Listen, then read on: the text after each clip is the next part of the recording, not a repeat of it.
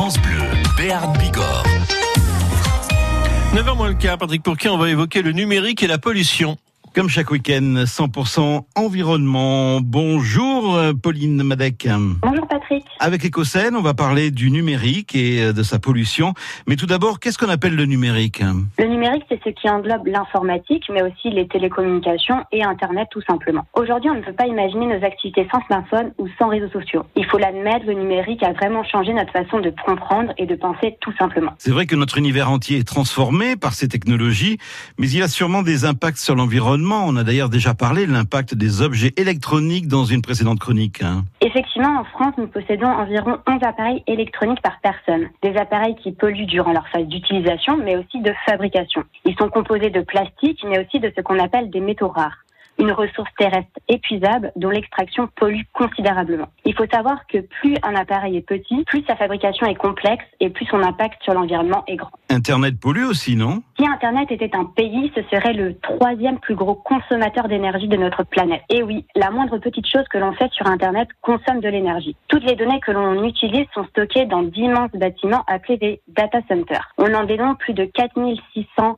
partout dans le monde dont 156 en France. Selon un rapport, un gros data center français fait environ 10 000 mètres carrés et a besoin d'une puissance de 200 mégawatts, soit ce que consomme une ville de 50 000 habitants. Aux États-Unis, les data centers peuvent faire jusqu'à 100 000 mètres carrés.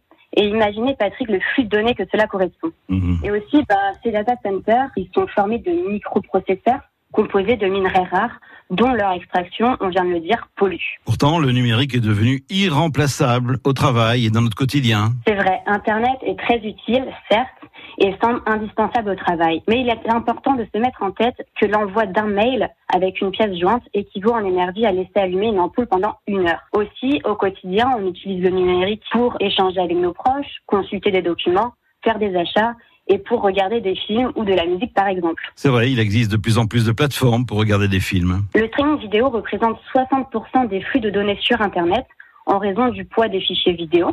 Quand on clique sur une vidéo, elle parcourt le chemin entre le data center et chez nous. Un film comme Pulp Fiction, proposé par Netflix, consomme autant que l'envoi de 200 000 mails.